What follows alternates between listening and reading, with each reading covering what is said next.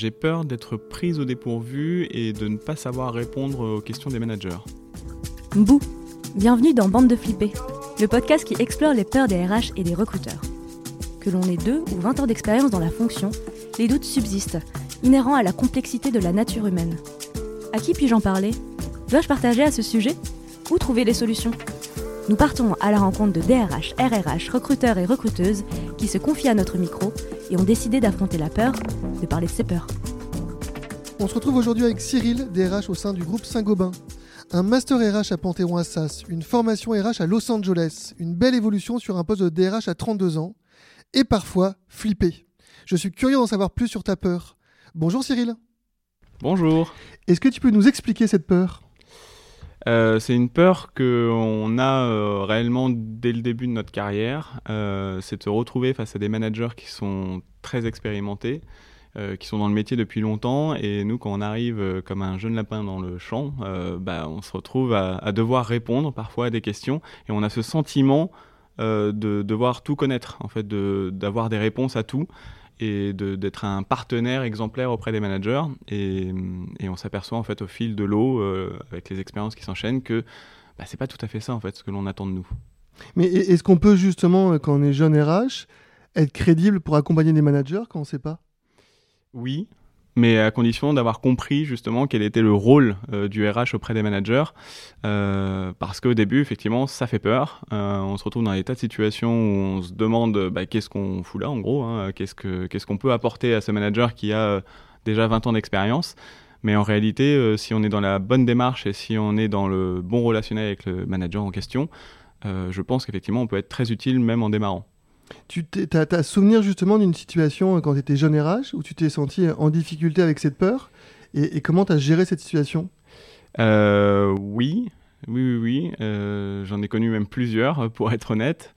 Certaines où on se met dans des situations un petit peu complexes parce que on a envie quand même d'apporter une réponse et donc on peut être amené parfois même à raconter des choses qui sont pas forcément très intéressantes ou très utiles. Mais je me rappelle d'une situation avec un manager justement qui était très expérimenté, je pense au moins euh, 20 ans dans, son, magasin, et en plus qui avait une personnalité très forte et euh, qui pouvait aussi montrer ce- ce- cette défiance euh, vis-à-vis du RH. Alors je vais pas dire défiance, mais euh, plutôt euh, le test. C'est euh, ok, toi tu viens de débarquer euh, dans mon territoire, qu'est-ce que tu vas m'apporter? Parce qu'en réalité, moi je sais absolument déjà tout sur mon magasin, je sais comment ça fonctionne. Euh, toi tu débarques du jour au lendemain, tu as été nommé, bravo, mais qu'est-ce que tu vas m'apporter? Et, je me suis retrouvé en difficulté parce que bah, dans cette phase de test, il me posait des questions un peu pointues ou même parfois des questions sur la manière dont il pouvait euh, parfois animer ou piloter ses équipes. Et euh, bah, quand, encore une fois, euh, tu débarques dans ce métier que tu n'as jamais managé toi-même et que euh, et, tu n'es pas plein d'assurance, comme on peut l'être avec les, les années d'expérience, bah, là, on se retrouve en difficulté. Et comment je m'en suis sorti? Euh, C'est une bonne question parce que je pense que je m'en suis pas complètement sorti en fait, pour être honnête. Alors comment tu as gagné ta légitimité avec si tu n'en es pas sorti sur la situation, mais comment tu gagnes cette légitimité quand, quand tu es face à un manager en effet qui, a- qui estime qu'il n'a pas besoin de toi parce que toi tu es un petit jeune et tu vas pas forcément lui apporter grand-chose? Bah, je pense que c'est comme dans toute relation, c'est passer du temps avec la personne, découvrir son univers, euh, découvrir son histoire, en tout cas s'y intéresser. Et en fait, il y y a forcément un lien qui va se créer. Et je pense qu'à partir du moment où on, commence à, créer ce lien parce qu'on connaît la personne et parce qu'on respecte la personne et ce qu'elle va nous dire, euh, bah, il y a une confiance mutuelle qui se construit. Et, c'est de la même manière que lorsque on, souhaite euh, interroger ou euh, solliciter des personnes, c'est toujours plus dur lorsqu'on le fait à distance et que la personne, on ne l'a jamais vue. En revanche, quand on s'est rencontrés, qu'on a vu nos têtes respectives, bah, on ose peut-être un petit peu plus se dire les choses, euh, on ose peut-être un peu plus se demander aussi euh, les choses. Et, hum, et, je pense que c'est comme ça que j'ai réussi justement à, construire cette relation avec cette personne, avec ce manager. C'est parce que je me suis dit, ok, en fait, il me pose des questions sur un univers qui lui appartient, moi j'y connais absolument rien. Donc pour être crédible, pour être euh, à l'aise, en tout cas avec ce manager, il va falloir que je passe du temps avec lui, que je passe du temps avec ses collaborateurs dans le magasin. Et du coup, je vais m'approprier sa situation. Et en me l'appropriant, je vais la comprendre. Et en la comprenant, je vais potentiellement pouvoir l'aider à répondre à ses difficultés. Mais comment tu l'aides à répondre à ces difficultés quand, euh, par exemple, il est confronté à une situation de management complexe que, en tant que jeune RH, tu n'as jamais vécu, euh, jamais accompagné, et donc finalement, tu n'as pas euh, ce retour d'expérience. Est-ce que tu es en capacité d'accompagner le manager dans ces cas-là?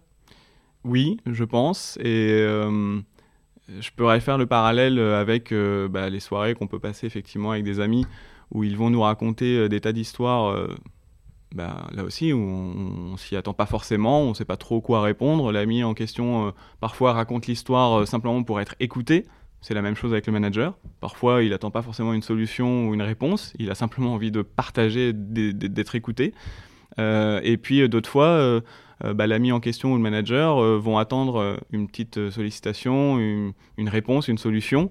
Et en, passant du temps avec cet ami, on s'aperçoit qu'on construit en fait la réponse ensemble. Et pareil avec le manager, c'est que oui, je connais pas son environnement, je ne connais pas euh, ses collaborateurs, je ne connais pas toutes ses problématiques, je ne connais pas sa vie ou son histoire, mais c'est en en parlant tous les deux qu'on va réussir à construire une solution à deux. Et c'est ça qui me semble extrêmement important, c'est que quand on est RH, et quel que soit le niveau, on n'attend pas forcément de nous qu'on ait une solution toute trouvée. Et d'ailleurs, je pense que ce n'est pas forcément la bonne mesure. Parce que euh, l'idée, c'est que la solution vienne du manager pour qu'il se l'approprie, pour qu'il y croit et que ça fonctionne. Et c'est vraiment en en discutant tous les deux qu'on va trouver cette solution ensemble. Et pour en discuter tous les deux, il faut du coup avoir au préalable gagné la confiance du manager. Et pour gagner la confiance du manager, je pense qu'il faut s'intéresser à son histoire, à son environnement de travail, etc. Et donc, il n'y a pas besoin d'être un expert pour gagner cette confiance? Je pense pas qu'il est, nécessaire d'être un expert. Alors après, on, le sera sur des questions très techniques RH, euh, parce que le droit du travail, par exemple, c'est quelque chose que, que l'on connaît, que l'on maîtrise, et c'est aussi là-dessus qu'on va nous attendre. Un manager, on ne va pas lui demander de connaître le droit du travail. En revanche, sur des questions de management euh, du quotidien, euh, je ne pense pas qu'il soit nécessaire d'être un expert. Et ça se saurait si tous les RH euh, étaient euh, euh, des managers hors pair qui avaient déjà pratiqué le management pendant des, années et des années. Donc non, je pense pas. Et, ce passage ou cette posture d'expert à coach, c'est quelque chose que tu as toujours eu ou il y a eu un cheminement qui t'a permis d'arriver vers cette posture? Non, je pense qu'il y a eu un cheminement, c'était pas du tout inné. je pense que de toute façon, il n'y a rien d'inné globalement. tout s'apprend. Euh, de la même manière que j'explique à certaines personnes euh, qui sont en difficulté pour euh, parler en public, je leur dis mais en fait il n'y a personne qui un jour s'est retrouvé devant un public et a réussi à sortir son discours sans, problème. Tout s'apprend, il faut être confronté à des situations qui nous mettent parfois quelques petites claques. mais moi je l'ai appris grâce à des expériences où je me suis planté, face à des managers où en fait je pense que j'ai pas été très inspiré euh, dans les réponses que je pouvais donner. Et puis euh, d'autres moments où j'ai pu échanger avec euh, des pairs RH qui m'ont aussi apporté un peu leur expérience, qui, qui m'ont permis finalement de prendre du recul. Et puis, et, puis des situations où, là, je me suis construit moi-même face au manager, où j'ai testé des approches, j'ai testé des manières de, faire, de dire, et, ça s'est construit au fil de l'eau. Mais euh, non, clairement, c'était pas inné dès le début et, le début n'a pas été euh, si simple que ça en tout cas. Et, par rapport à cette évolution en tout cas de perception, euh, comment tu projettes aujourd'hui les attentes des managers vis-à-vis de la fonction RH on parle, beaucoup du terme business partner, qui est un terme que moi j'aime pas trop. Thomas Chardin, de Parlons RH, utilise le terme de business player. C'est quoi ta vision justement toi de, de, de ce RH dans ce que les managers en attendent? Alors pour le coup, moi j'aime bien Business Partner. Euh, parce que je pense qu'il y a un vrai binôme qui doit se construire entre le ou la manager et le ou la RH. Euh, et je pense que ce binôme, là aussi, doit se fonder sur une confiance réciproque et un intérêt que l'on peut se porter l'un et l'autre. Parce que on va s'apporter chacun et c'est important de réussir à construire cette relation pour, euh, pour, encore une fois, se sentir à l'aise et que ça soit profitable pour les deux parties, en fait. Parce qu'autrement, il n'y a pas réellement d'intérêt, je pense, euh, à être RH et euh, simplement à aller dans un magasin ou dans un service, de, de, délivrer, entre guillemets, la bonne parole et puis de repartir. moi, ma fonction RH, je l'envisage vraiment au plus près des gens, au plus près des collaborateurs ou des managers. Et, c'est de cette manière qu'on aura certainement envie de me solliciter un petit peu plus, et de cette manière aussi qu'on appréciera potentiellement mes conseils et euh, mon accompagnement. Je ne sais pas si ça répond tout à fait à la question. Euh, si y a une partie, l'autre partie de ma question était plutôt sur euh, ce que les managers attendent de la fonction RH. Ah comment tu, synthétiserais pour toi ces attentes? Je, me répète, je suis désolé, mais je pense qu'ils attendent vraiment une relation en fait. Euh, les managers que j'ai croisés, euh, même si au début certains qui sont peut-être un petit peu en méfiance vis-à-vis des RH euh, et qui vont avoir le sentiment de dire bah, en gros moi je t'appelle lorsque j'ai un problème et puis sinon j'ai pas besoin de toi. Bah, en réalité quand on creuse un petit peu qu'on déroule cette fameuse pelote de laine dont je parle à tout le monde là une espèce de grosse pelote là qui est au milieu de la table et le but avec une personne avec son interlocuteur c'est de dérouler cette pelote jusqu'à temps que bah, on voit le bout du fil bah là, on a le sentiment d'avoir fait le tour de son interlocuteur, d'avoir compris ses attentes. Et je pense que les attentes du manager, c'est ça. C'est d'avoir un RH en face qui euh, les accompagne, qui les écoute, qui les aide, qui, prend du temps en fait pour eux. Prendre du temps, c'est à mon avis extrêmement important parce que les managers sont souvent des personnes qui sont seules face à leurs équipes, seules face à leurs difficultés. Et finalement, ils échangent assez peu entre managers eux-mêmes. Et le RH ou la RH euh, est là justement pour être cet, interlocuteur sur un peu tous les sujets du quotidien. Et je pense que c'est vraiment cette attente-là qui est le plus, le plus important. Et, cette, euh, cette, attention que tu évoques, en tout cas cette relation avec les, avec les, managers, euh, est-ce que cette peur et cette, et cette attention, elle s'exprime aussi avec les collaborateurs? Est-ce qu'on est qu'on a aussi peur quand on est RH d'être pris au dépourvu face à une situation complexe avec un collaborateur ou moins? Bizarrement, je dirais moins mais peut-être parce qu'on se dit qu'il y a moins d'enjeux. Euh, c'est un peu bizarre ce que je vais dire, parce que finalement, on travaille pour euh, tous les collaborateurs, qu'ils soient managers ou non, mais euh, on nous met souvent en tête qu'il y a, a peut-être une pression supplémentaire avec les managers. Enfin, c'est c'est pas la première fois, moi, que j'arrive dans une boîte où on me dit, voilà, lui ou elle, faut se le mettre dans la poche, quoi. Euh, parce que c'est des managers qui euh, prennent un peu de place, parce que c'est parfois des managers qui ont des convictions très affirmées, donc euh, il va falloir un petit peu les suivre dans leur, dans, leur fonctionnement. Avec les collaborateurs, il y a, y a une, une, relation un peu naturelle où on est vu justement comme un RH, comme un responsable RH ou un DRH, et donc il y a a un respect euh, presque naturel déjà qui se construit en fait. Euh, je ne sais pas trop comment l'exprimer. Euh, la, défiance dont, je parlais par rapport à des managers, je ne crois pas l'avoir observé de la part de collaborateurs. Parce qu'un collaborateur, s'il nous sollicite, c'est qu'il y a effectivement un, vrai besoin. en revanche, un manager ne va pas forcément nous solliciter, mais c'est plutôt nous qui allons parfois rentrer dans sa sphère pour justement se dire bah, comment je peux t'aider en fait, comment je peux t'aider à, à monter en compétence, à évoluer, à te poser les bonnes questions? Et du coup, euh, bah, comme on s'immisce un petit peu dans sa vie, euh, je pense que c'est un peu moins simple finalement de se positionner avec un manager. Donc plus de besoin de démontrer au manager finalement qu'au collaborateur de ce que j'entends. Oui, bah voilà, c'est très bien résumé. Je parle beaucoup, mais euh, effectivement, ça aurait pu être dit en, une seule phrase.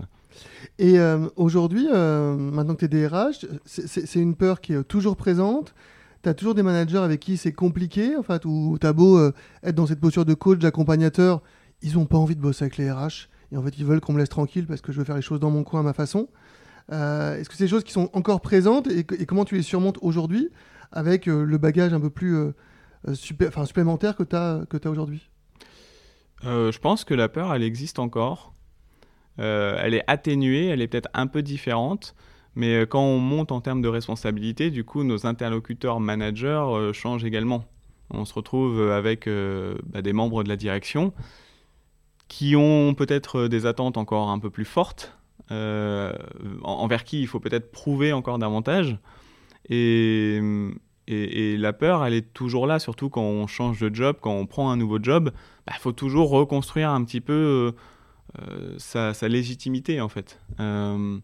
donc je pense qu'elle est toujours présente, mais elle est un peu différente. Je dirais qu'elle est nuancée parce que bah, j'ai l'expérience qui euh, m'a démontré que, en fait, euh, c'est pas un problème de ne pas savoir. Euh, c'est pas un problème de ne pas pouvoir répondre à la question spontanément. Faut juste prendre le temps, faut oser même parfois le dire. Bah, franchement, là, ton truc, je sais pas du tout comment le prendre. En fait, je suis comme toi, hein. je suis un humain et, et, et, du coup, je vais réfléchir avec toi. Tu perds pas en crédibilité quand tu viens dire ça? Peut-être, mais en tout cas, je, je, pense que je vais perdre plus en crédibilité en essayant d'apporter une réponse immédiate qui est complètement à côté de la plaque, parce que, parce que bah, la personne en face euh, va s'en souvenir et va dire bon bah en fait si j'ai besoin de rien, euh, je le contacte. Euh, en revanche, je pense qu'on perd moins de crédibilité en expliquant justement écoute ton problème, j'en ai aucune idée. Et je te propose qu'on en parle ensemble ou je te propose d'aller me renseigner à droite ou à gauche pour t'apporter une réponse. Et, je pense que c'est la même chose d'ailleurs avec les collaborateurs. Parce qu'on peut avoir des tas de questions euh, du quotidien euh, sur une fiche de paye, par exemple. On n'est pas forcément tous des experts de la fiche de paye. Bah, moi, je préfère dire à un collaborateur, écoute, la ligne là que tu me décris, franchement, je, ne sais pas, je vais me renseigner auprès de gens qui savent et je reviens vers toi. Est-ce que tu as souvenir de situations qui ont été justement compliquées à gérer, où tu as été pris au dépourvu, ou avec du recul aujourd'hui, tu te dis, en fait, malgré là, ce que tu évoques depuis tout à l'heure, mais j'aurais dû agir de manière différente, j'aurais dû faire des choses autrement euh, je sais pas si tu as en tête une situation où, avec du recul, tu te dis finalement, euh, j'ai peut-être pas euh, adopté les bonnes clés pour gérer cette situation et, mieux la maîtriser, si on, peut la maîtriser? Oui, oui, bah il y a une fois où je pense que je me suis franchement planté. Et en fait, c'est pour reprendre l'exemple dont je parlais tout à l'heure, c'est-à-dire jeune lapin là dans le champ RH face à un manager très expérimenté, un peu en défiance, en tout cas, qu'est-ce que le RH va m'apporter. Et, et, comme c'était ma toute première expérience de responsable RH, euh, je pense que je me suis retrouvé dans une situation où j'ai voulu euh, paraître. J'ai voulu euh, trop en faire, j'ai voulu apporter des réponses, montrer à quel point je pouvais lui être utile et à quel point j'étais intelligent et extraordinaire, alors que c'était pas le cas. j'ai débarqué dans ma fonction et, je pense que du coup ça a été dur de rattraper, de recoller un peu les morceaux derrière, parce que finalement j'ai dû avoir l'image d'une personne qui bah ouais, du jeune qui euh, est sorti euh, d'études, euh, qui a eu peut-être un an et demi d'expérience avant, et puis qui a le sentiment déjà de tout connaître sur les RH, de tout connaître sur le mode de fonctionnement d'un business. Et ça, je pense que ça m'a fait perdre des points par la suite. Et, ça a été un peu plus compliqué derrière de, ouais, de recoller les morceaux, en fait, de, de, de réussir à se sentir utile à nouveau auprès de ce manager. Et pourtant, ce manager en avait besoin parce que bah, parce qu'il y avait des, petites choses à corriger justement en termes de management. Et ça, moi, je m'en apercevais, sauf que comme j'avais grillé mes cartouches euh, au début, bah, c'était beaucoup plus dur de rentrer dans sa sphère. Euh, c'est de la même manière que quand on est invité euh, chez des amis ou de la famille, si on commence à péter des trucs chez eux, a priori, ils vont pas nous inviter à nouveau, quoi. Et là, c'était un, peu le sentiment que j'avais. C'est merde, zut. je, je, me suis retrouvé chez lui. j'ai fait un peu comme chez moi, un peu beaucoup même. Je me suis installé, j'ai pris le plaid, euh, euh, je me suis servi euh, dans ses bouteilles de vin et ça lui a pas plu en fait. Et ce qui est normal parce que j'ai fait comme si, comme si oui, j'étais chez moi et en fait, je pense que c'était pas la bonne approche à avoir. Et, si je suis là un jeune RH, ce jeune lapin qui t'écoute, et je me rends compte en effet que je vis ce type de situation avec un manager, comment, comment je fais pour recoller les choses et qu'il me réinvite chez lui sans que je me mette directement sous le plaid? Bah, il y a deux choix, c'est soit on fait plein de cadeaux, mais là c'est pas très bien perçu euh, de notre côté. Puis je pense qu'en réalité ça va pas résoudre vraiment le problème. Euh, bah, je pense que c'est des petites approches en fait que l'on va avoir, euh, des, prises de contact, de prises de nouvelles, d'échanges aussi informels. Euh, moi, je me rappelle là où j'avais réussi un peu à creuser et à, renouer finalement la relation, euh, c'est quand j'ai commencé à m'intéresser à la personne. Euh, quand on s'intéresse à, ce qu'est la personne, à son histoire, à ce que cette personne aime, et qu'on commence d'ailleurs à échanger sur des hobbies, des trucs un petit peu informels du quotidien, bah, il y a un truc qui se construit. C'est comme ça, en fait, je pense qu'on arrive à construire une bonne relation c'est grâce à tous ces petits moments informels. Et si euh, je débarque juste pour parler euh, de ma RH et puis euh, lui de sa manière de manager, bon, bah, c'est peut-être pas la bonne approche. Donc, je pense que c'est ça, c'est prendre des petites nouvelles de temps en temps, échanger, discuter, parler un peu de soi, poser des questions sur, sur l'autre. Et puis, peu à peu, il y a quelque chose qui se construit. En fait, il y a y a une attache, un, truc qui donne envie à l'autre de revenir vers nous, en fait, tout simplement. Et, qu'est-ce que tu réponds à ceux qui pourraient dire, alors de manière peut-être un peu caricaturale, mais, mais en, tout cas, je suis pas là pour, je suis pas là pour être ami, je suis pas là pour parler de ma vie perso, je suis là pour faire mon job. par rapport à ce que tu viens d'évoquer?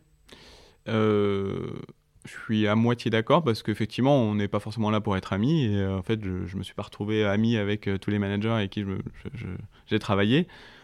Euh, mais en fait, donner un peu de soi, c'est pas créer une relation d'amitié. en fait, je, trouve ça dommage d'imaginer vivre dans un monde du travail où on n'est que des machines, qu'on s'installe à notre bureau, qu'on échange euh, des informations uniquement liées au travail et puis qu'on reparte chez nous. En fait, les meilleurs moments, moi, que j'ai en tête avec des managers ou avec une équipe RH, c'est euh, bah, les moments où on s'installe autour d'une table et puis qu'on discute un peu de nous. Quoi. Et bien évidemment, on n'est pas obligé de raconter notre vie, on peut écouter celle des autres, on peut poser des questions. Euh, et d'ailleurs, ça c'est un peu, moi, ma, manière de faire, c'est que je suis beaucoup plus intéressé par les autres que, que, que j'ai envie de parler de moi. Donc euh, ma technique, c'est de poser beaucoup de questions. Et, et, je pense que des, des RH qui n'ont pas spécialement envie de se dévoiler, qui n'ont pas spécialement envie de raconter leur vie, ça, ne pose pas de problème pour créer ce lien. Parce qu'on on peut donner euh, deux, trois infos et on peut surtout poser des questions. Et d'ailleurs, on s'aperçoit que dans la vie de tous les jours, euh, lorsqu'on pose des questions à des gens, ils sont souvent beaucoup plus à l'aise avec nous parce que quand on s'intéresse à eux, bah, irrémédiablement, ils s'intéressent aussi un petit peu à nous. Quoi. On manque d'authenticité dans la fonction RH euh, Waouh, bonne question. Euh, Sans faire de généralité, bien entendu. Hein, oui, oui, oui. Bah, moi, je travaille dans une boîte où, euh, justement, on je, pense qu'on essaye d'être très authentique. En fait, euh, je suis dans une, dans une boîte qui s'appelle Saint-Gobain, où euh, on est dans un monde du travail qui est euh, bah, le monde des ouvriers, des artisans, et un monde qui est justement très dans le direct, dans l'informel. Et je pense que du coup, ça transpire sur notre fonction, sur toutes les fonctions support. Donc, c'est pas vraiment notre manière de fonctionner. et puis, moi j'ai toujours cherché à être authentique sauf peut-être au tout début de ma carrière, comme je le racontais, où j'essayais peut-être de paraître, mais ça c'est un, petit peu derrière moi. Mais euh, j'ai pas d'exemple autour de moi de RH qui me semble euh, pas authentique. Après, euh, peut-être que ça doit exister hum, c'est assez intéressant parce que euh, j'avais eu une, une rencontre avec, un, une DRH pour un job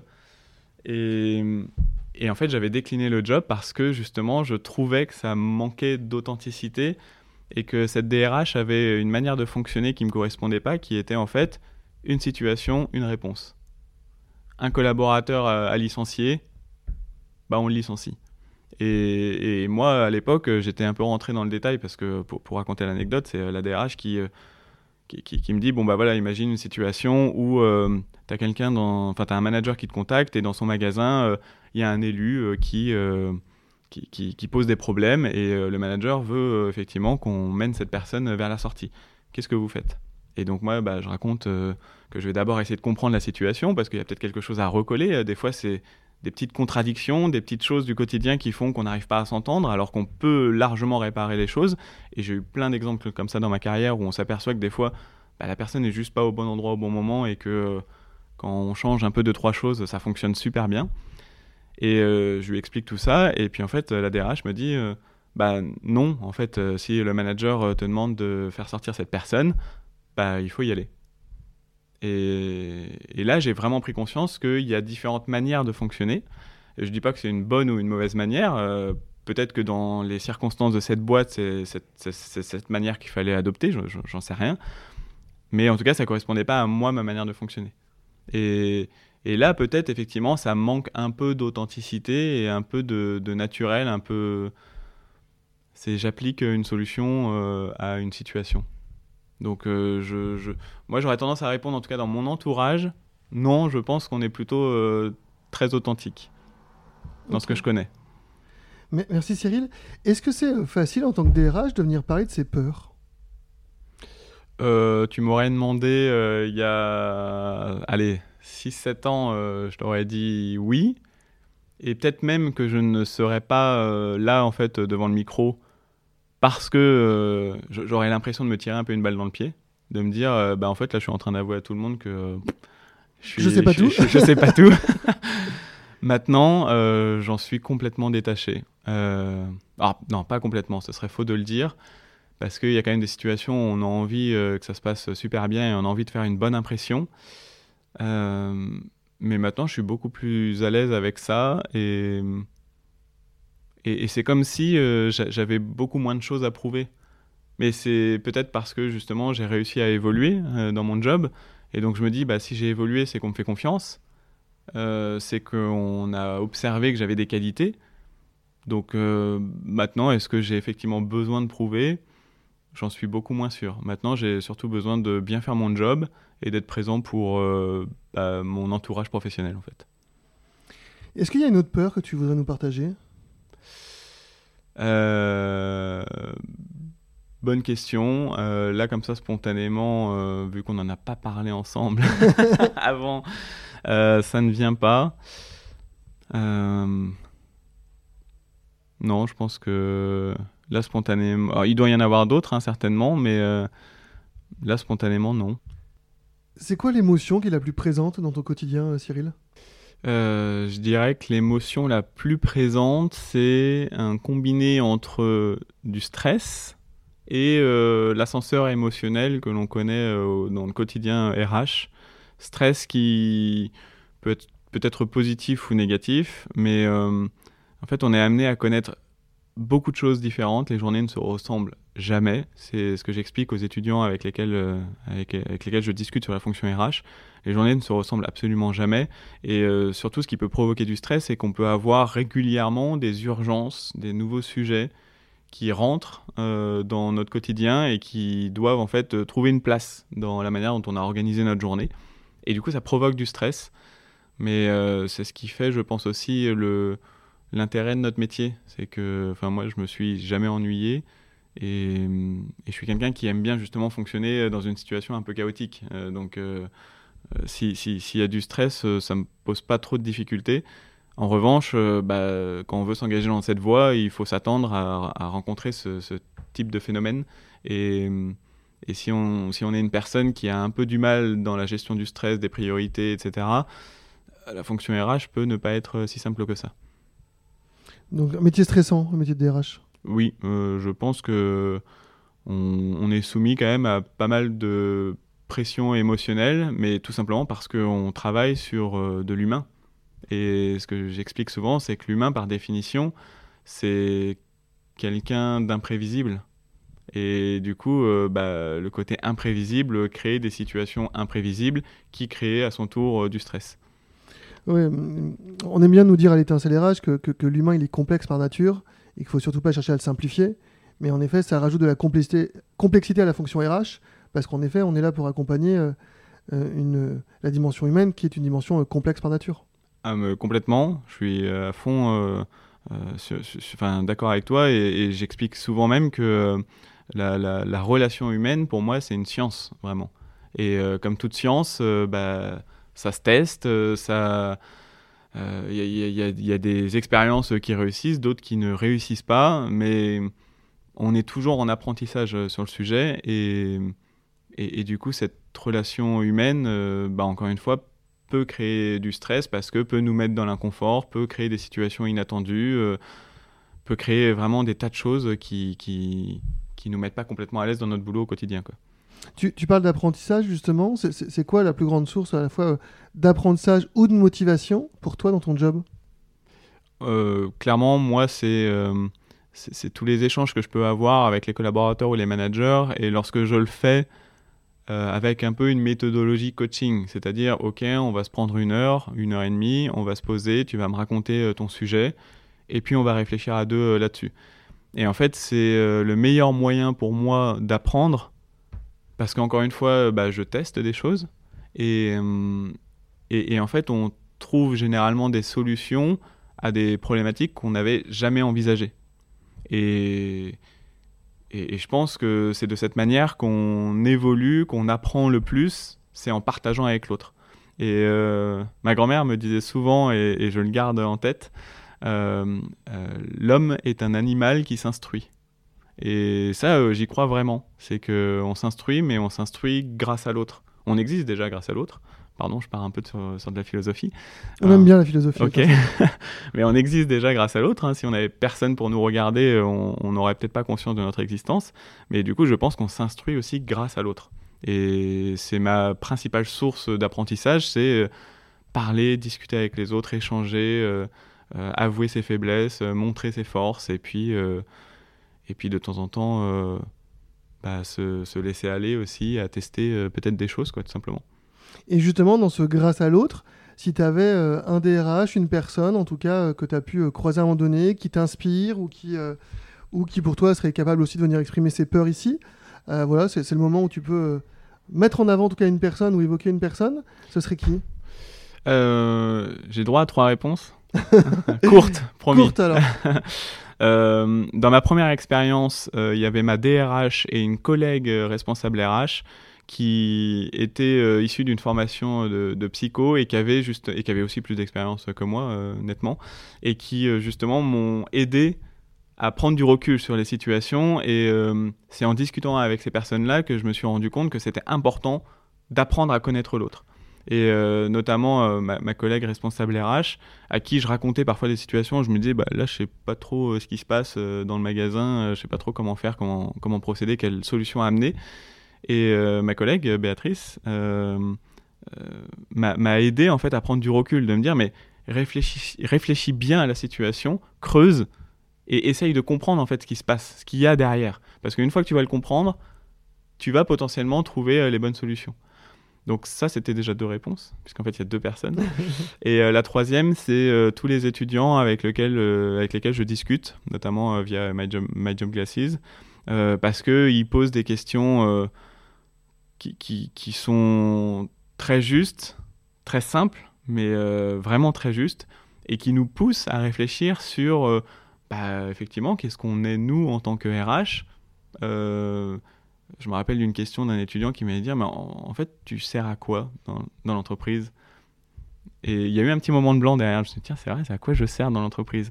Euh, et, je trouve que c'est juste formidable, justement, de parler avec des gens qui, notamment des étudiants, qui ont cet intérêt pour la fonction, mais qui n'y connaissent absolument rien et qui posent des questions qui, qui piquent, mais euh, qui nous remettent un petit peu en question et qui nous poussent à réfléchir sur qu'est-ce que l'on est nous en tant qu'RH. Merci euh, Cyril. Pour euh, conclure finalement notre échange, si tu avais un dernier mot à partager, euh, un dernier conseil aux gens qui nous écoutent ou, une remarque à faire autour de la peur qu'on a évoquée, c'est quoi les, quelques mots que tu veux laisser en, conclusion? Deux choses. Créer de la relation si vous vous engagez dans les RH, c'est parce que vous aimez la relation humaine et que vous aimez la découvrir, la remettre en question. Donc, créer de la relation. Et puis, souvent aussi, ce que je dis, c'est que la vie est une fête. Donc, euh, ne vous prenez pas trop la tête, euh, ne, ne, vous tirez pas une balle dans le pied, ne vous remettez pas complètement en cause. Profitez juste de chaque instant et il n'y a rien de très grave, en fait. Euh, il y a plein, plein de situations où même si on se plante, c'est franchement pas une problématique. Il n'y a, pas de situations qui vont nous mettre particulièrement en difficulté. Donc voilà, profitons euh, un peu euh, des choses comme elles viennent et, euh, et ne jamais oublier que la vie est une fête. Merci d'avoir écouté Bande de Flippés, un podcast imaginé et produit par l'étincelle RH en partenariat avec My RH Line. Si vous avez des remarques, des suggestions ou si vous voulez partager vos peurs, n'hésitez pas à envoyer un message sur LinkedIn à Étienne Agenot ou Christophe Pott. On se retrouve dans deux semaines pour découvrir un autre membre de la bande de Flippé. Bouh